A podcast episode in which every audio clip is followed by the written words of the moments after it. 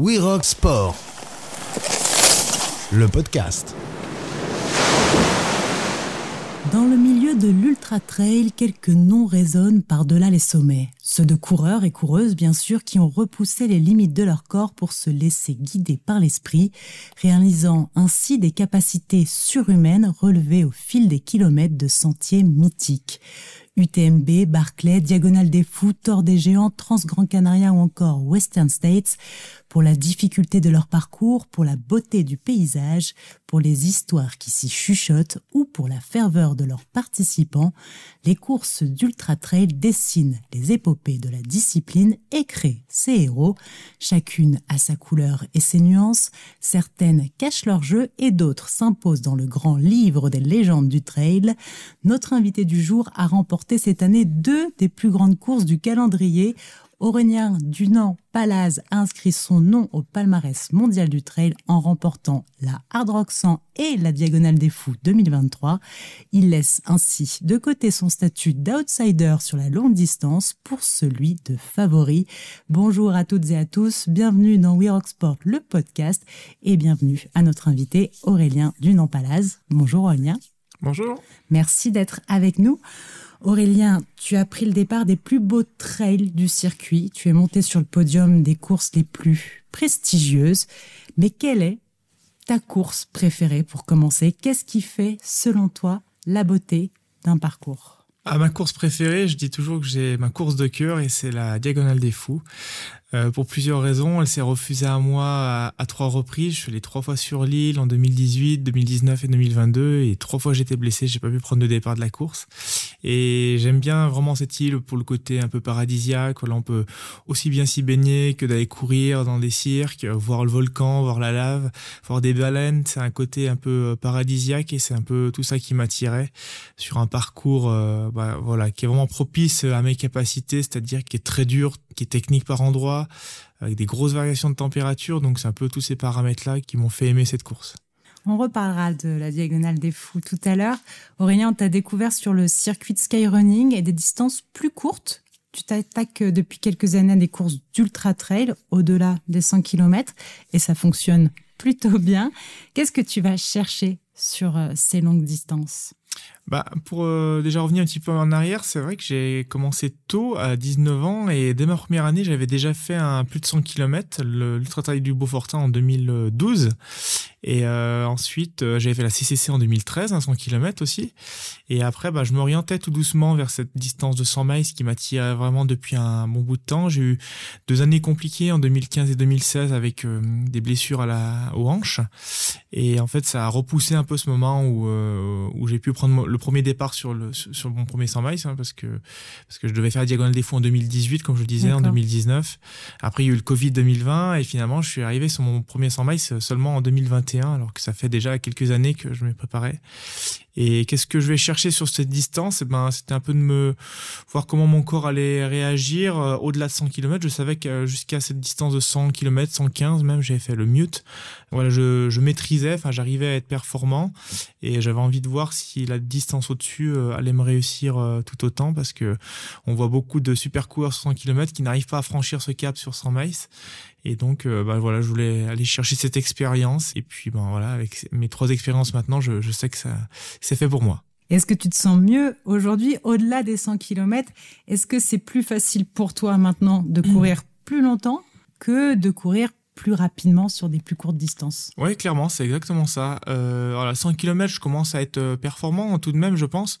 En deçà de 100 km, euh, l'année passée, j'ai fait la maxi race. Depuis deux ans, je fais la maxi race, c'est 80-85 km.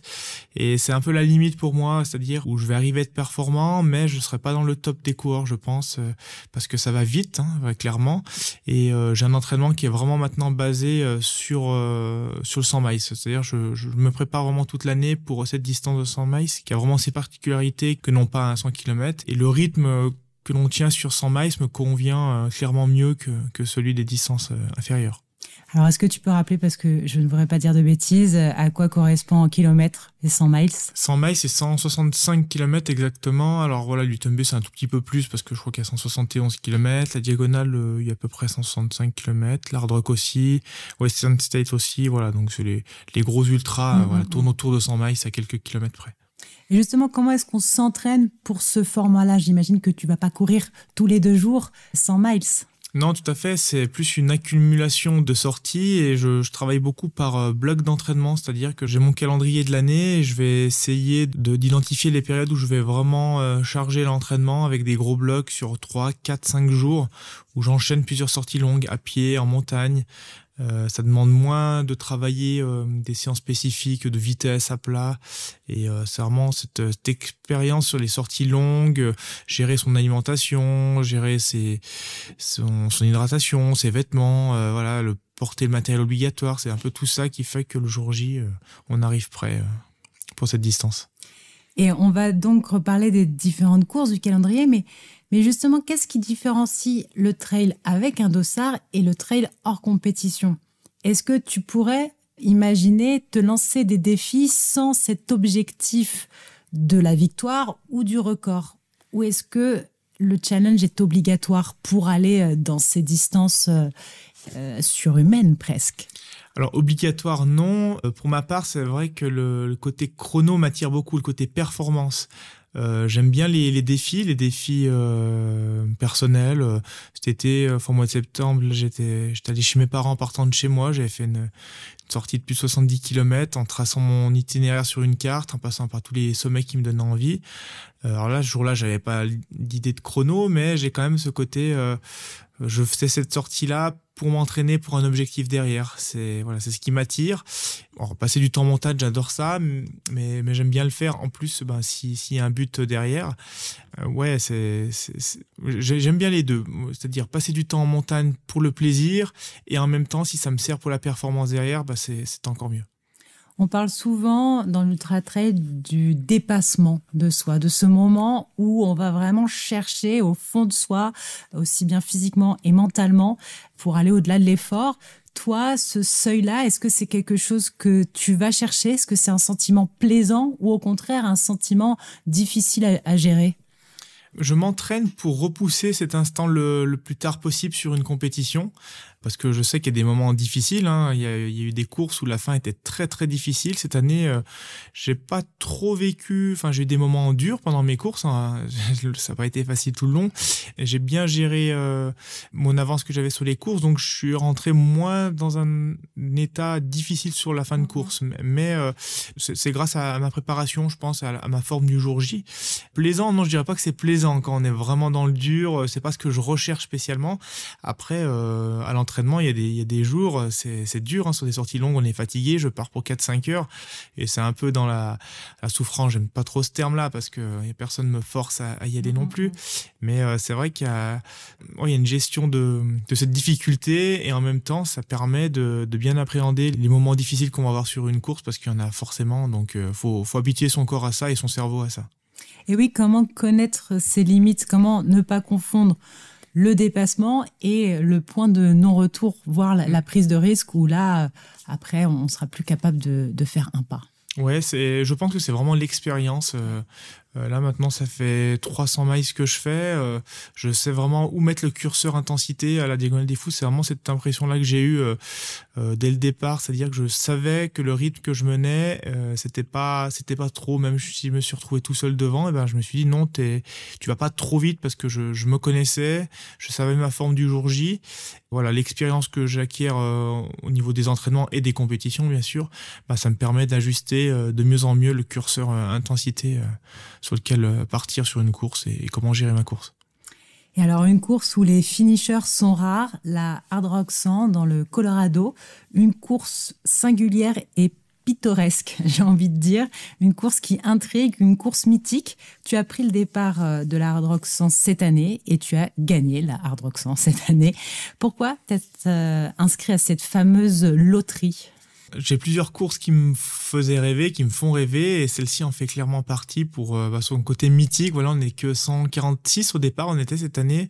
Il y avait le côté euh, voyage, dépaysement, on se retrouve dans des grands espaces, c'est très très sauvage comme course, une toute petite organisation, euh, le parcours est très montagnard, on se retrouve en haute altitude, on est à plus de 3000 mètres en moyenne, donc c'est un peu tous ces paramètres-là qui me donnaient envie d'aller là-bas, de découvrir bah, l'univers américain et et j'ai pas été déçu euh, de l'expérience. Et il y a eu euh, un film réalisé euh, sur ton exploit, The Gold Rush, euh, réalisé par Simon Duguay, un passionné d'histoire et un passionné de l'histoire du trail, qui nous embarque donc dans cette aventure américaine. Le film est actuellement à l'affiche des festivals. Alors, petit défi du format podcast, faute d'image, tu as commencé à nous, à nous plonger dans, cette ambiance, mais est-ce que tu arriveras à mettre des mots vraiment pour nous amener avec toi sur le départ de cette euh, hard rock et de cette ambiance si particulière des sentiers euh, de l'hard rock quelque chose qui m'a marqué au départ, euh, comme je le disais, on n'est que 145 au départ. Le matin, on va pointer dans le gymnase, donc forcément, on n'est pas beaucoup. C'est le directeur de course qui nous accueille, il nous fait le petit pointage. Et ensuite, on sort je crois qu'à moins de 10 minutes du départ, je savais pas encore où était le départ dans la rue. Et il n'y a pas de ligne de, départ, on le voit très bien dans, le film. Et du coup, finalement, tous les courses s'agglutinent au même endroit. Le directeur de course se met devant nous, il a le chrono face à lui, et puis il fait le décompte simplement. Et puis hop, c'est parti. Au milieu de la rue, lever du jour euh, sur la petite ville du Colorado, Silverton, c'est, c'est vraiment mythique pour moi et en même temps atypique euh, par rapport aux grosses courses comme, euh, comme la Réunion, l'UTMB, euh, voilà, où il y a des milliers de personnes au départ et en tant que coureur et de spectateur. Et donc au niveau du profil de la course, on est sur les grandeurs des ultra-trails connus, donc euh, sur le, 100 miles et, environ 10 000 mètres de dénivelé positif, mais avec la particularité, tu l'as dit, d'avoir une altitude d'évolution moyenne autour des 3400 mètres et euh, notamment un pic à plus de 4000 mètres d'altitude. Comment est-ce que l'on se prépare à, à ces conditions? Ouais, ouais, c'est ça, c'est le même profil que l'UTMB, que le Diagonale des Fous, 165 km et 10 000 mètres dénivelé. Et euh, on passe à plusieurs reprises, même à plus de 4000 mètres. Je crois qu'on fait 6 ou 7 fois des 4000 mètres, ou des fois on flirte avec les 4000 mètres. Il y a un passage à 4003 presque. Et euh, ouais, c'est vrai que j'apprendais un petit peu cette haute altitude parce que j'ai l'habitude d'aller régulièrement à 2000, 2500 mètres l'hiver, mais, mais au-delà, euh, quasiment pas. Euh, j'étais déjà allé plusieurs fois sans, sans gros soucis, mais voilà, là, j'allais passer vraiment en plus de 20 heures. Euh, du coup, je me suis préparé pour ça en, trois phases. La première, ça a été de faire un travail en tente hypoxique euh, de trois semaines chez moi, où je dormais dans une tente, donc entre 8 et 11 heures par jour à peu près. Je faisais pas le protocole euh, maximum, c'est-à-dire je prenais pas trop de risques, j'avais peur, en même temps je m'entraînais beaucoup, donc j'avais peur de me fatiguer de, de trop. Ensuite, j'ai fait une course en Italie sur laquelle on est une course à deux, on partait de 1000 mètres, on montait à 4500 mètres, on montait Rosa en intensité de course, donc ça m'a fait un bon petit test et bah, j'ai pas eu de soucis non plus là, donc euh, je commençais à me dire que c'était quand même plutôt bien, mon corps était était peut-être bien adapté ou du moins ne souffrait pas de l'altitude. et puis ensuite, il y a eu la phase d'acclimatation sur place où hum, je suis allé deux semaines euh, à l'avance là-bas. J'ai reconnu certaines portions de course. Euh, on logeait à 2800 mètres d'altitude. Donc euh, voilà. Mais c'est vrai que les sensations au début, quand je suis arrivé aux États-Unis, étaient encore un peu poussives, on va dire. Le soir, j'avais un petit peu mal à la tête les deux premiers jours. Et puis finalement, ça s'est bien régulé au fil des jours. Et, et puis le jour J, ben, j'ai rien senti. Je, ouais, j'ai même pas pensé du tout. Donc c'était bien. Et donc, tu le disais, seulement 150 participants. L'inscription se fait par tirage au sort. Donc, ça donne aussi des profils complètement différents face aux images de, foule de l'UTMB ou, du Grand Raid avec des milliers de coureurs au départ. on est sur un format complètement euh, autre. Et j'imagine que l'on se retrouve aussi vite seul sur les sentiers. Comment on trouve son rythme dans ces conditions? Oui, c'est clair, hein. surtout que je me suis retrouvé seul depuis le premier kilomètre parce que je suis parti tout seul devant. Euh, la, la, troupe est restée juste derrière moi et je me suis retrouvé du début à la fin seul. Alors, sauf que euh, c'est une course on a le droit à un pacer. Donc, euh, j'avais Ludovic Pomeray qui m'attendait au kilomètre 90. Mais euh, voilà, les 92 premiers kilomètres, là, j'étais seul. Comme je disais, c'est très, très sauvage. On a les petits ravitaux perdus au milieu des montagnes. Parfois, on voit les bénévoles. Hop, on passe, on se ravitaille, on repart. Et puis, on voit plus personne pendant 2-3 heures. Euh, très peu de spectateurs même, ou à part deux trois personnes qui marchaient sur les sentiers. Mais mais, mais voilà, après, c'est ce qui fait le charme aussi de cette course. Hein. On est, c'est bien balisé. Euh, maintenant, euh, on a des montres, on suit, on suit notre trace. Euh. donc, ce, voilà, je, je passais un bon moment en montagne et, et c'était une expérience différente de ce que l'on a l'habitude. Et oui, donc euh, vous avez le droit à des pacers, donc ce sont des sortes de lièvres ou en tout cas de coureurs qui vous accompagnent pour vous donner le rythme. Là, c'était Ludovic Pomeray, donc pas n'importe qui, qui a un très beau palmarès. Mais comment est-ce qu'on choisit son pacer Parce que j'imagine que il faut que ce soit un bon coureur, bien sûr, mais euh, il faut que ce soit un coureur qui ait un peu un profil similaire ou au contraire qui va nous pousser à nous challenger. Comment ça s'est passé? Pourquoi Ludovic? Euh, déjà, pour nous Français, faut déjà trouver quelqu'un qui veuille bien venir là-bas, à moins de trouver un local. Euh, euh ouais, non, j'espère avoir un Français. Euh, je pouvais pas demander à tout le monde de venir aux États-Unis, c'est un certain coût quand même. Et en fait, il s'avérait que Ludo courait la Western State trois semaines avant. Et il devait rentrer la semaine de l'hard rock et en rigolant, au mois de mars, je lui dis bah tu veux pas rester une semaine de plus pour venir me payer Et puis au début, il dit ah non, je peux pas niveau familial. Et puis c'est lui qui est revenu vers moi, je crois deux trois semaines après, en me proposant de de me payer sur la course. Lui, ça lui a permis de bah, de reconnaître la course pour une édition euh, prochaine. Et d'ailleurs, il sera au départ l'année prochaine de la course. Et après, bah oui, c'est sûr que je voulais avoir quelqu'un qui était proche, que je connaissais. Euh, Ludo était clairement euh, le, le, coureur parfait parce qu'il est super gentil, on s'entend très bien, on se connaît déjà depuis quelques années maintenant à force de se croiser sur les courses. Et puis, euh, bah, comme tu l'as dit, il était vraiment là pour m'accompagner. Hein. Il peut en aucun cas m'aider, il me porte rien. Il est juste là pour courir euh, devant nous, derrière nous, euh, discuter aussi par moment. Mm-hmm. Donc c'était c'était sympa de partager ça à deux sur la sur la fin de course qui en plus déroule de nuit et contrairement à l'UTMB là on finit vraiment en pleine nuit. Donc être à deux dans ces moments-là, ça, ça casse un peu la monotonie du chemin. Et donc, ça a été un bon repérage pour euh, Ludovic, qui, j'avais entendu, euh, voulait décrocher son ticket pour la drogue. En attendant, vous avez aussi une victoire en commun. On y vient, la Diagonale euh, des Fous, qu'il a remporté lui en 2021. Et toi, cette année. Donc, une toute autre ambiance, un tout autre défi. Tu l'as dit au départ que c'était ta course de cœur. Est-ce que tu imaginais la remporter un jour? Est-ce que c'était un objectif ou au départ c'était c'était un rêve? C'était un rêve il y a quelques années et cette année c'était devenu vraiment un objectif. J'avais beaucoup de confiance en moi suite à ma victoire à l'Hard Rock, euh, suite euh, puis même vis-à-vis des sensations que j'avais euh, les, les, deux dernières semaines avant avant la course. j'avais zéro pépin physique, j'avais fait tout l'entraînement que je souhaitais depuis le mois de juillet, depuis l'Hard Rock. Donc j'arrivais dans les meilleures dispositions. le terrain était vraiment propice pour moi là-bas. Donc là j'avais l'objectif de gagner. Alors après c'est sûr que sur un format comme celui-ci il peut arriver tellement de choses, mais mais voilà, j'avais envie de, croire en cette victoire et ça m'a aidé, je pense, le jour J à être performant. Et là, donc, euh, grand écart avec la drogue. Pendant quelques jours, c'est une île entière qui vit au rythme de la course. C'est une fête. Moi, j'ai eu la chance d'assister à plusieurs départs euh, du Grand Raid de la Réunion et d'aller sur les ravitaillements. C'est incroyable. Tous les gens qui aiment, qui connaissent ou pas le trail se déplacent. Est-ce que c'est ça aussi qui fait l'ambiance d'une course C'est le public, c'est les spectateurs, c'est tout le, décorum autour euh, du parcours? Bah oui, clairement, j'étais allé trois fois sur cette île euh, ben, pour la course normalement et, j'avais j'avais compris que l'île était vraiment tournée sur la course.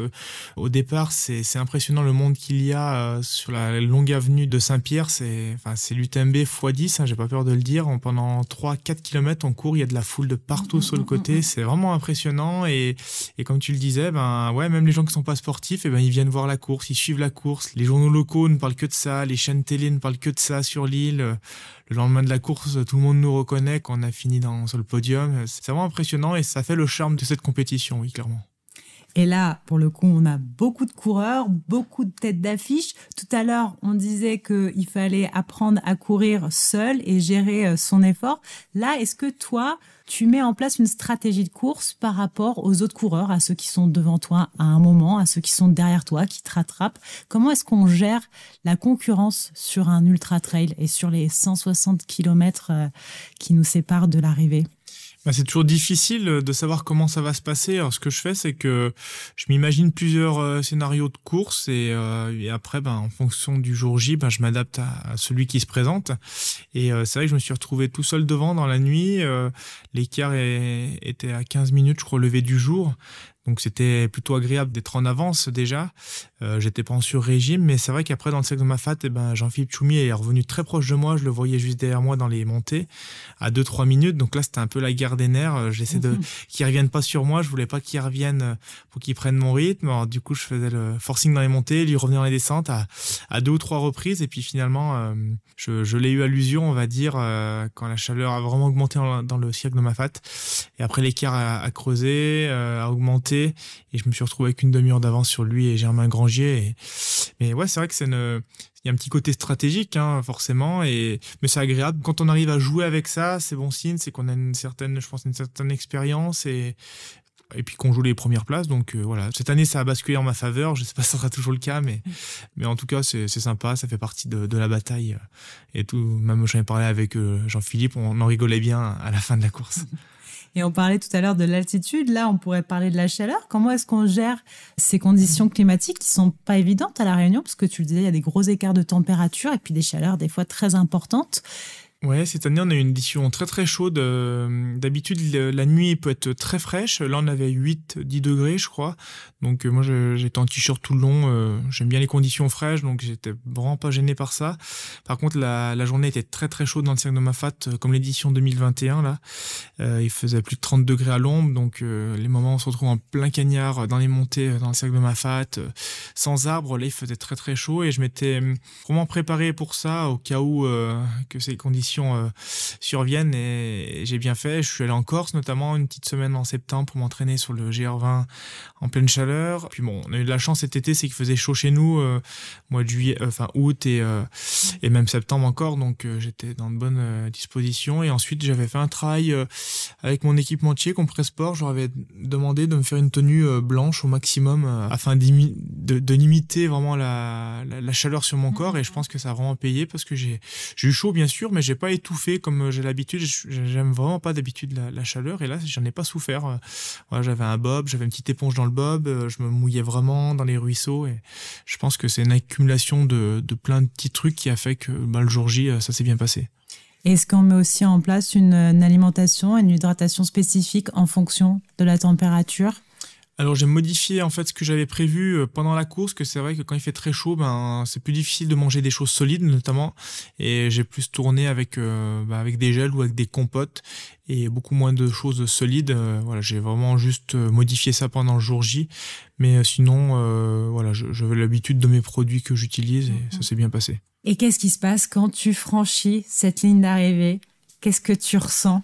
Ah, c'était de la fierté. J'étais vraiment heureux de voir tous ces gens. C'est vraiment, bah, comme on disait, hein, c'est il y a, y a, du monde vraiment à l'arrivée. Même au dernier ravitaillement, il y avait des journalistes qui nous posaient des questions quand je remplissais mes flasques. Euh, ouais, c'était un beau moment de communion avec le public euh, réunionnais. C'était vraiment, vraiment chouette. Et, et ouais, c'était en fin de journée, il faisait nuit, mais il y a vraiment beaucoup de monde sur le stade de la Redoute. Mhm. Donc, euh, donc là, ouais, c'est un, un de mes meilleurs souvenirs euh, d'arriver sur une course. À quel moment tu sais que tu vas gagner la course? Et comment ça se passe ces derniers kilomètres où tu es un peu assuré de gagner? Eh bien, dans la dernière descente, j'étais, j'étais encore lucide, j'étais bien lucide, même j'arrivais à discuter, il y avait un caméraman qui était là qui filmait pour les télévisions locales et j'arrivais à discuter avec lui, c'est un coureur euh, avec lequel j'avais couru une course cette année et on discutait de, de tout et de rien d'entraînement. Donc je me disais, bah, c'est bien, t'es es lucide, t'arrives à profiter. Euh, on doublait les gens de la mascarène de la petite distance, on leur disait pardon, merci. Euh, voilà, c'était. J'ai vraiment profité de ma fin de course et ça, c'est quand même agréable quand on n'est pas dans la souffrance. Euh, euh la, ligne d'arrivée était une délivrance dans le sens où c'est la fin quand même, mais mais j'étais pas hum, totalement épuisé et j'ai quand même pu bien profiter de, de la fin de course et même de l'après. Et maintenant, on aurait envie de dire naturellement l'UTMB. Mais peut-être pas. Mais si oui, pourquoi? Euh, oui, oui, bien sûr, je, retournerai à l'UTMB l'an prochain parce que pour plusieurs raisons. C'est une course qui est à côté de chez moi, à une heure et demie d'ici, euh, d'où j'habite. Euh, c'est une course en France, c'est la course la plus connue. Je pense que quelqu'un qui connaît à peine le trail, on parle d'UTMB, ben forcément il connaît. Pour les sponsors, pour la visibilité, c'est, on sait tous que c'est la course la plus importante. Le parcours est un petit peu moins propice à, mes capacités, mais, finalement en 2021, je m'en suis bien sorti pour un premier test sur 100 miles. Donc euh, voilà, j'ai réussi mes deux gros objectifs euh, très montagneux cette année et j'ai envie euh, maintenant de, bah, de, me préparer au mieux possible pour l'an prochain pour cette course autour du Mont Blanc. Et comment va s'organiser ta saison en fonction de cet objectif? Quelles vont être les autres courses et comment va être l'entraînement mis en place?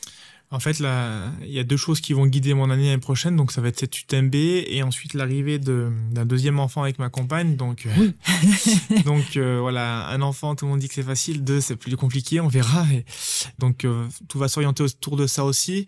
Je vais organiser aussi mon planning de course autour de ça pour être présent aussi avec ma compagne et, deux enfants à la maison euh, cet été. Et comme ça, voilà, je vais rester plutôt dans le coin, des, plutôt des courses locales, je pense. Euh, probablement bah, le Maxi Race qui est vraiment, voilà, qui passe à 3 km de la maison. Mm, mm, et mm. puis probablement le 90 km du Mont Blanc à Chamonix. Comme ça, ça fait pas des gros déplacements. Je suis sur place. Je peux m'entraîner ensuite tranquillement à la maison pour l'UTMB. Et puis ensuite, on réfléchira, enfin, on va réfléchir à la, ces, ces mois-ci, si, si on retourne à la Réunion, pourquoi pas en famille l'an prochain. Donc, donc, euh, mais déjà, déjà objectif UTMB. Et juste euh, pendant l'hiver, à l'heure où on se parle, nous sommes euh, au mois de décembre, la neige s'est déjà invitée sur les sommets, bon, là plutôt de la pluie. mais comment est-ce qu'on s'entraîne pour le trail en hiver? Est-ce que tu pratiques, je crois aussi le ski alpinisme, ou comment voilà, tu arrives à garder un rythme quand la neige est sur les sommets? Eh ben, ben je m'adapte. Hein. Et en fait, je viens du ski alpin à la base, donc j'ai vraiment pas de mal à, à faire euh, du ski de randonnée euh, l'hiver. Je fais beaucoup, beaucoup de ski. Euh, je cours quasiment pas. Ça dépend vraiment des conditions. Là, je cours encore parce que ben, la neige est venue, mais elle est en train de repartir malheureusement. Mais oui, je, fais tout mon entraînement en ski de randonnée l'hiver, autant du travail spécifique et beaucoup de travail foncier où j'accumule le maximum de, de dénivelé positif. Je mets des dossards sur des courses très courtes, sur des vertical race. Et puis ensuite, j'essaie de faire chaque année la Pyrmanta, qui est la course mythique de ski de randonnée sur quatre jours. Et ensuite, à partir de ce moment-là, une fois cette course passée, je bascule euh, sur le trail vraiment. Je remets les baskets un peu plus sérieusement. Donc euh, ça, on est on est mi-mars. Donc là, c'est parti pour trois bons mois avec euh, très peu de courses à pied au programme. Et, et je sais que c'est ce qu'il me faut pour réussir derrière. Ça permet à mon corps de me reposer pendant plusieurs mois aussi au niveau articulaire. Et puis ça fait un bon travail de, de foncier, d'endurance de force pour la saison de trail derrière. Et une dernière question, on a parlé des objectifs euh, avec un dossard. Euh, il y a aussi des événements qui vont arriver au sein de ta famille, mais est-ce qu'il y a aussi peut-être d'autres projets, d'autres euh, parcours qui font rêver hors course, des records ou des itinéraires? Oui, oui, clairement, c'est quelque chose qui m'a toujours attiré, ce parcours aussi hors course. J'ai toujours aimé faire des FKT, enfin des, des records même très locaux. Euh, j'avais j'avais fait les 14 sommets des Bauges à la sortie du confinement en 2020. Euh, j'avais fait le record dénivelé positif aussi en 24 heures et, et quelque chose est dans ma tête depuis plusieurs années, c'est le, record du GR20. Chaque année, je vais sur le sur, la Corse pour pour ça aussi, et j'espère que que je puisse tenter ça dans les deux trois années là à venir euh, maximum, euh, parce que c'est un terrain qui m'attire énormément. C'est un chouette projet, je pense, et puis la Corse, ça me parle énormément. Je suis toujours allé là-bas en, vacances depuis euh, tout petit avec mes parents, donc voilà, il y a plusieurs raisons qui me donnent envie d'aller d'essayer ce record. Du coup, désolé, encore une autre question. Mhm. Comment est-ce qu'on sait qu'on est prêt pour un record? Parce que, encore une fois, tu vas pas t'élancer si tu n'en es pas sûr, parce que c'est quand même un gros morceau. Voilà, est-ce qu'il y a un déclic euh, ou dans, dans l'évolution de son entraînement, on se dit, allez, c'est pour cette année? Ben c'est un peu hum, pour ça que je fais des, plein de 100 miles aussi. Ça me permet d'acquérir de l'expérience sur cette distance de 100 miles, sur le, parce que le GR20, c'est 30 heures d'effort. Hein, c'est oh, encore euh, voilà, c'est 6-7 heures de plus qu'une diagonale des fous. Donc euh, j'habitue mon corps tout doucement à cette longue distance. Et puis euh, je suis allé plusieurs fois là-bas sur place. J'ai fait le GR20 deux fois en 4 jours, une fois en 3 jours. J'ai pris un peu mes marques, j'ai regardé un peu les, les temps, ce que ça représente. Et le terrain est vraiment très très atypique. Hein. C'est la diagonale des fous, c'est pas très technique à côté pour dire. Hein, c'est là-bas, c'est vraiment de la marche, beaucoup, beaucoup, beaucoup de cailloux. Et, euh, en fait, c'est un terrain que, que j'adore. Donc euh, tout ça fait que je, je pense que c'est faisable, c'est possible, euh, même si le record est, sera difficile à atteindre, mais, mais j'ai envie d'essayer. À suivre donc. Merci Aurélien d'avoir été avec nous. On te retrouve donc sur les lignes de départ de plusieurs courses et à l'affiche du film The Gold Rush. Très bonne continuation à Merci. toi. Merci. À bientôt. Merci à toutes et à tous de nous avoir suivis. À très vite pour un nouveau numéro de We Rock Sport, le podcast.